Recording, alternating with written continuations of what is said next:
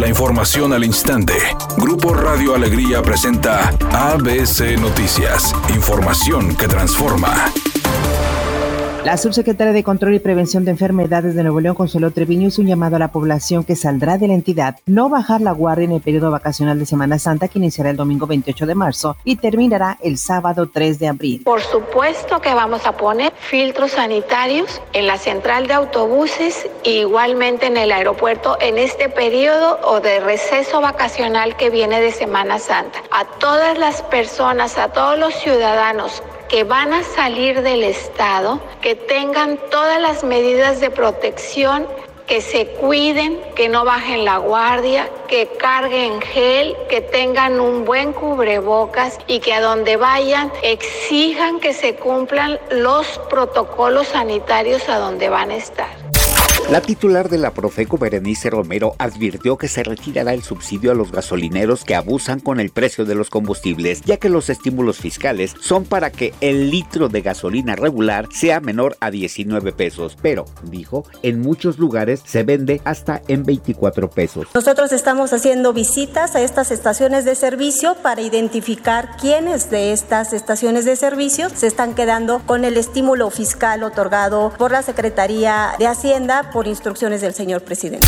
Las mascarillas que se utilizan para prevenir la propagación del coronavirus como protección ante la enfermedad se han convertido en una herramienta importante ante la pandemia de COVID-19 y aunque son desechables, las microfibras de plástico podrían contribuir al problema del plástico, según investigadores de la Universidad del Sur de Dinamarca. Indican en su reporte que casi 130 mil millones de mascarillas faciales se utilizan en todo el mundo cada mes, lo que se traduce en 3 millones por minuto y no existe alguna guía sobre su reciclaje, representando una amenaza ambiental al convertirse en el próximo problema plástico ya que no se pueden biodegradar fácilmente. Los investigadores pidieron la instalación de botes de basura solo para mascarillas para su recolección y eliminación, además de reemplazarlas por algodón para que sean reutilizables. Editorial ABC con Eduardo Garza. No entregue su credencial de elector a nadie, que no lo convenzan de darles el documento por una despensa. Nadie lo puede obligar. El INE es un documento personal y cuidado si se lo entrega o le sacan fotos a la credencial, porque igual se usa para un fraude electoral como también lo pueden usar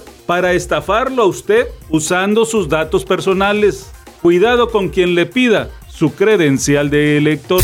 Tras vivir una edición atípica por el COVID en 2020, la NFL tendrá nuevamente un draft colegial de manera presencial. Mediante un comunicado, la liga informó que la edición 86 del draft se llevará a cabo en la ciudad de Cleveland. Cabe recordar que el evento será del 29 de abril al 1 de mayo, recordando que los jaguares de Jacksonville tienen la primera selección.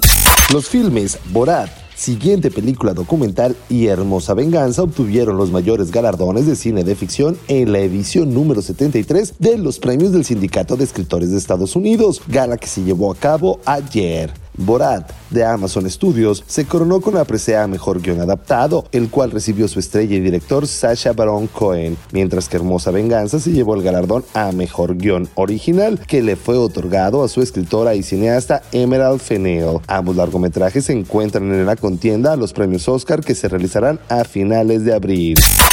Hay un accidente en la avenida Bonifacio Salinas para incorporarse al Boulevard Miguel de la Madrid en el municipio de Guadalupe. Por otra parte, hay tráfico lento en la avenida Ruiz Cortines desde López Mateos hasta Bonifacio Salinas en el mismo ayuntamiento. Ya hasta el momento está libre la circulación en la avenida Eugenio Garza Sada con dirección hacia el sur. Es un día con cielo parcialmente nublado. Se espera una temperatura máxima de 32 grados, una mínima de 22. Para mañana martes 23 de marzo se pronostica un día con cielo parcialmente nublado, una temperatura máxima de 30 grados y una mínima de 18. La temperatura actual en el centro de Monterrey 23 grados. ABC Noticias, información que transforma.